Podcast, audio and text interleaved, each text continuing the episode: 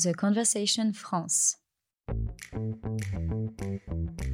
In extenso, des chercheurs et des chercheuses qui décryptent les grands sujets. Un podcast pour mieux penser l'actualité.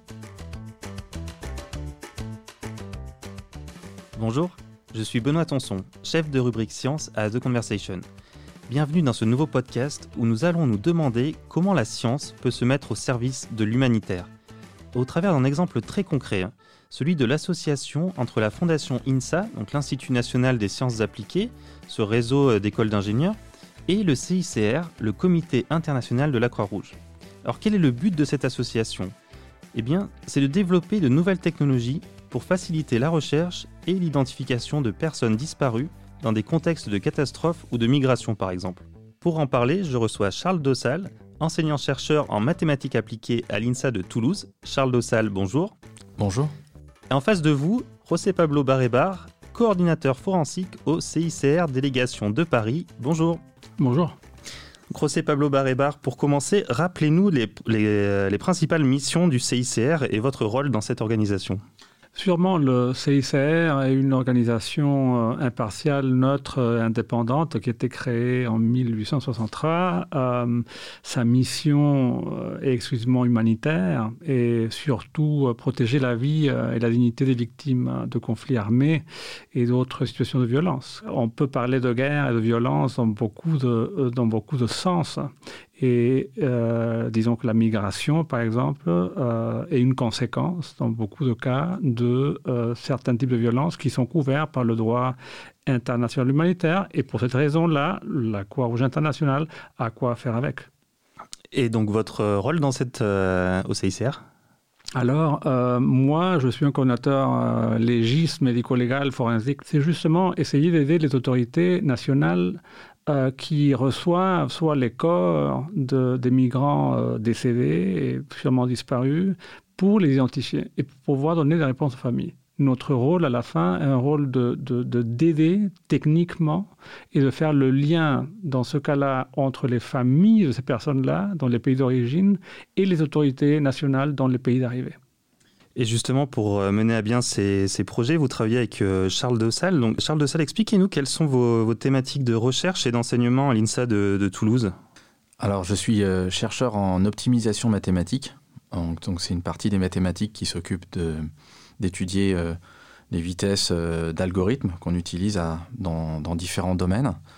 Par exemple, en, économie, on peut vouloir optimiser la production et le stockage euh, d'électricité d'origine renouvelable, par exemple.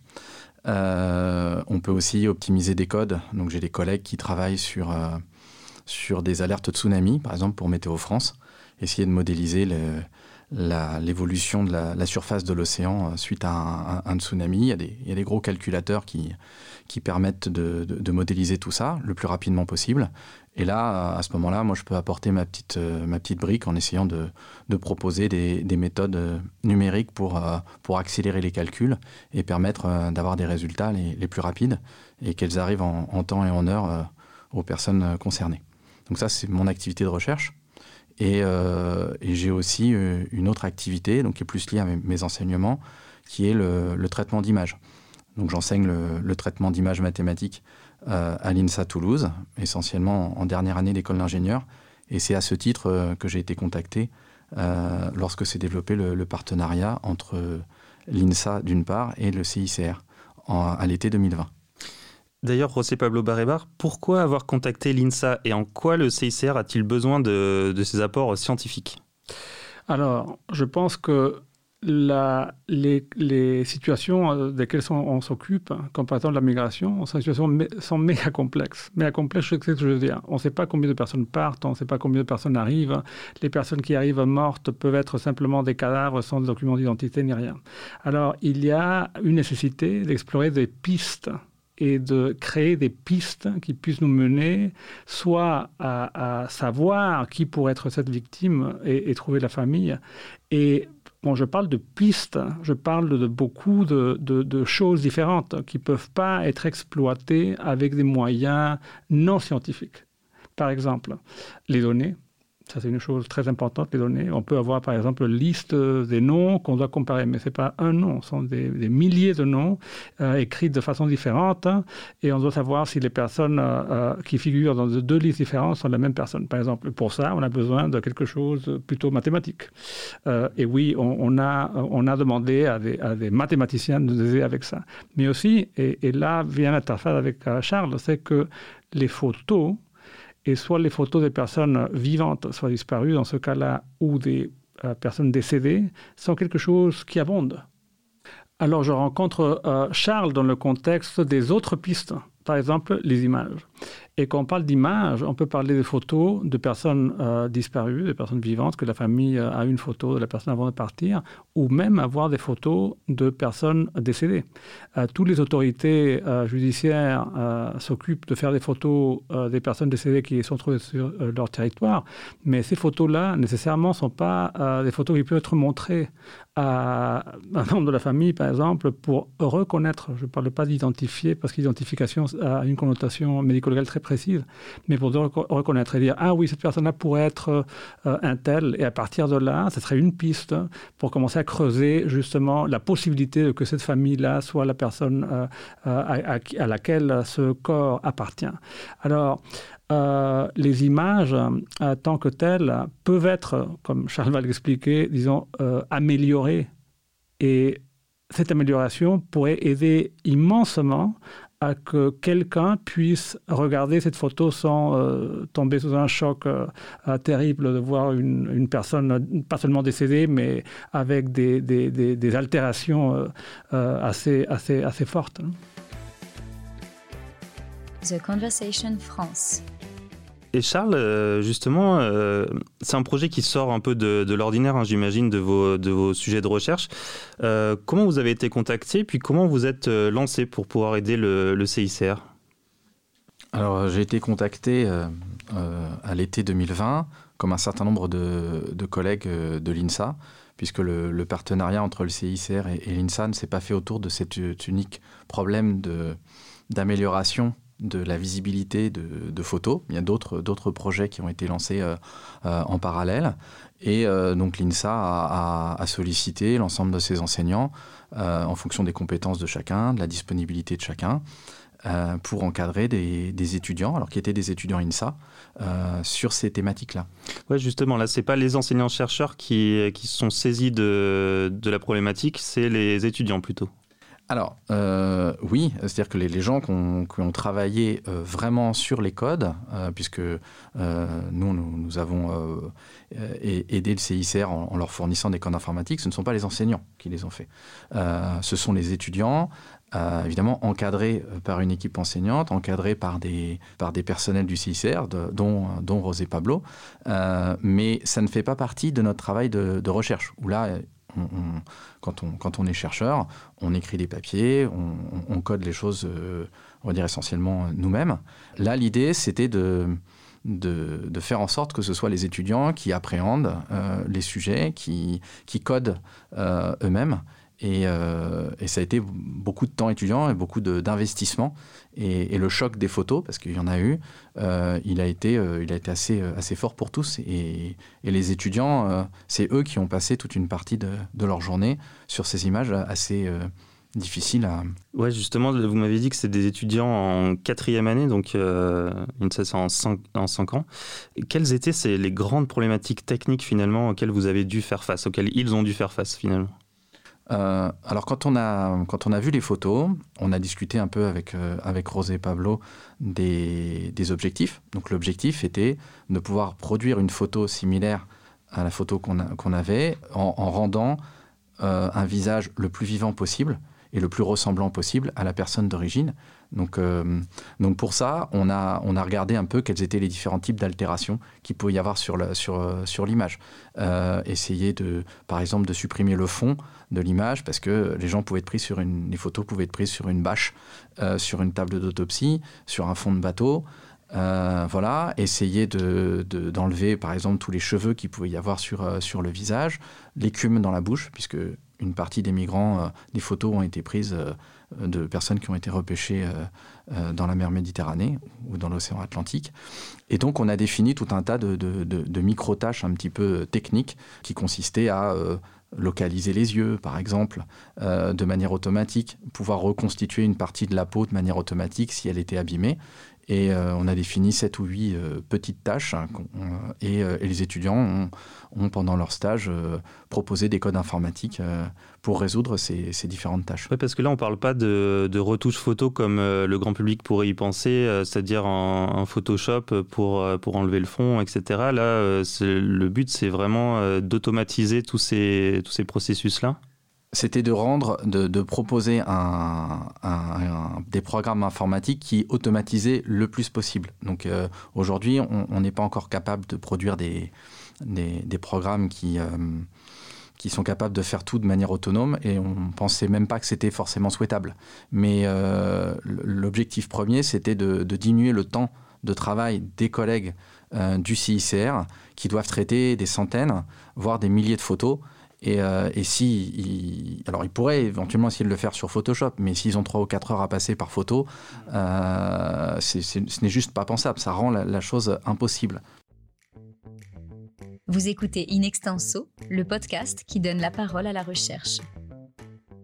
Charles de Salle, est-ce que vous pouvez nous raconter un peu plus en détail une problématique, un stage, ce que, quels résultats vous avez pu euh, obtenir et peut-être où est-ce qu'on en est aujourd'hui? Voilà, je prends une photo, une photo euh, compliquée à regarder et euh, comment j'arrive à la rendre plus acceptable, en tout cas montrable, en tout cas à une famille.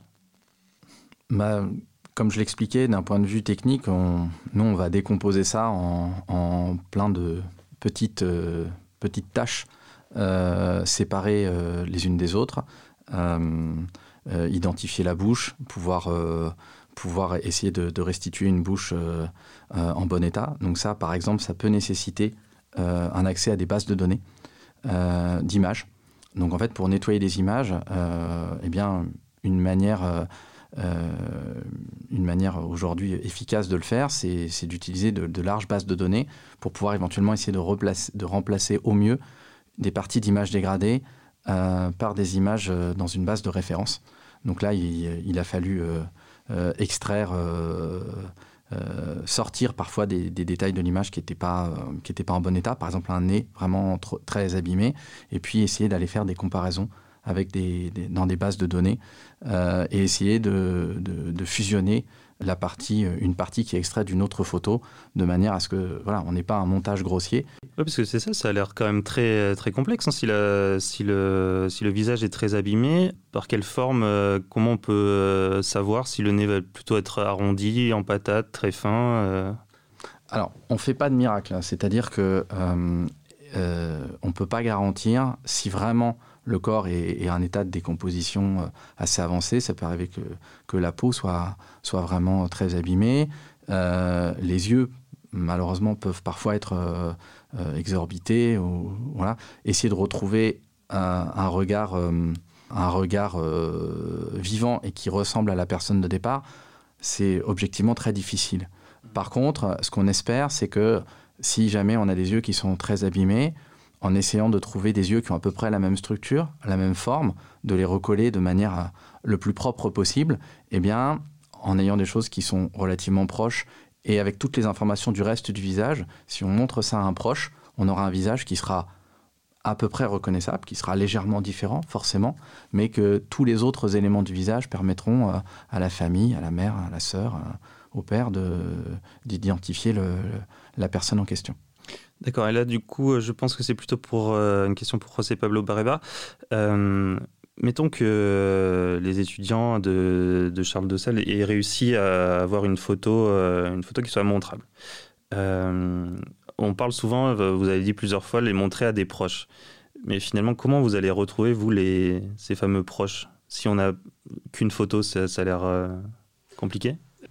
Oui, on utilise beaucoup de, beaucoup de pistes en réalité. On n'a pas une seule piste. C'est pas qu'on a une photo et qu'avec une photo on va chercher une famille. C'est plutôt que si on a déjà une certaine idée qu'une personne, un groupe de personnes se trouve, ou, sont sortis d'un endroit en particulier ou d'une région en particulier, on va devoir affiner, on va dire comme ça, les, les, les chemins qui nous mènent à ces personnes-là pour justement au moment où on puisse les, les voir, avoir des éléments pour le montrer. Par exemple, quelque chose qui n'a rien à faire avec des photos, mais par exemple des noms, d'autres personnes qui étaient des accompagnants, qui avaient euh, voyagé avec, par exemple. Ça, ça serait une, une, bonne chose.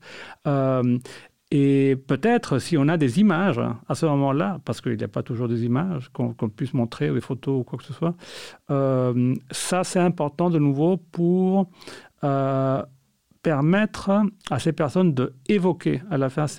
J'insiste sur, le nom de reconnaissance plus que d'identification, parce qu'en termes médico-légal, disons identification, savoir que c'est un processus à travers lequel tu peux dire, au-delà d'une doute raisonnable, que euh, disons, ce corps appartient à cette personne et pas à une autre.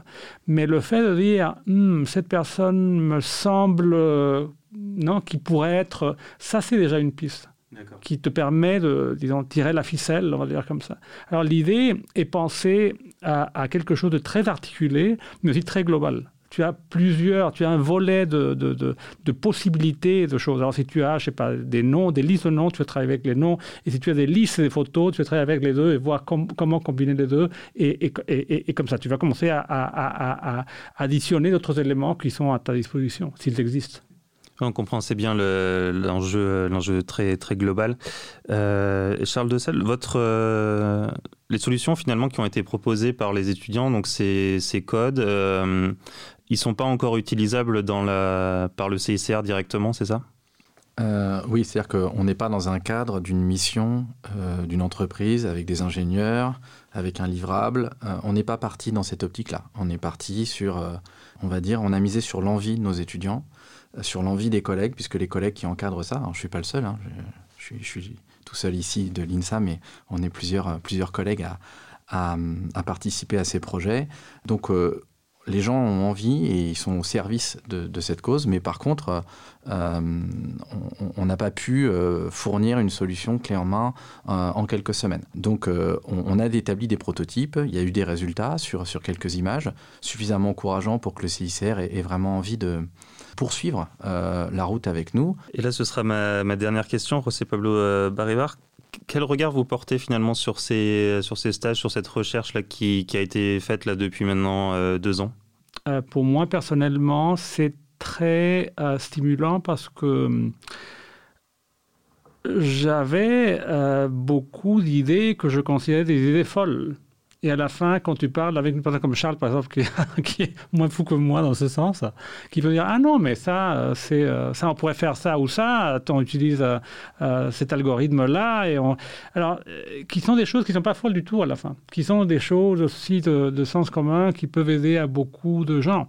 Et je pense que l'intérêt principal de ce qu'on fait, c'est pouvoir donner des réponses aux familles, aux personnes qui ne savent pas pouvoir euh, aider les gens dans ce sens. Et c'est très important de, répéter ce que Charles a, dit déjà à propos que les codes sont des codes ouverts, sont des codes sources ouvertes on n'est pas en train de créer un logiciel euh, commercial pour le, je sais pas, pour le vendre, euh, ni, rien du genre. C'est, je pense que euh, l'important de tout ça, c'est justement cette, cet échange, la richesse de ces échanges-là entre, chercheurs, entre, entre scientifiques, qui puissent amener tout ça à quelque part de concret. et ce qui est intéressant, c'est qu'on part du concret et on finit avec le concret.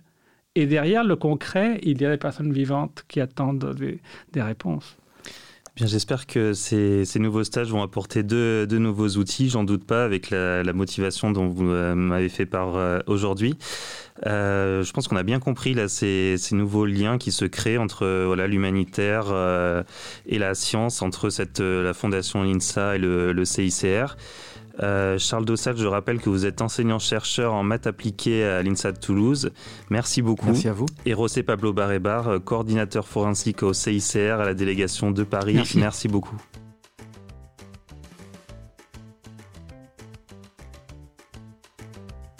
In Extenso est un podcast de The Conversation. Chaque vendredi, la rédaction donne la parole à la recherche pour mieux comprendre l'actualité. Retrouvez l'ensemble des épisodes d'Inextinso et nos autres séries directement sur theconversation.com dans la rubrique podcast.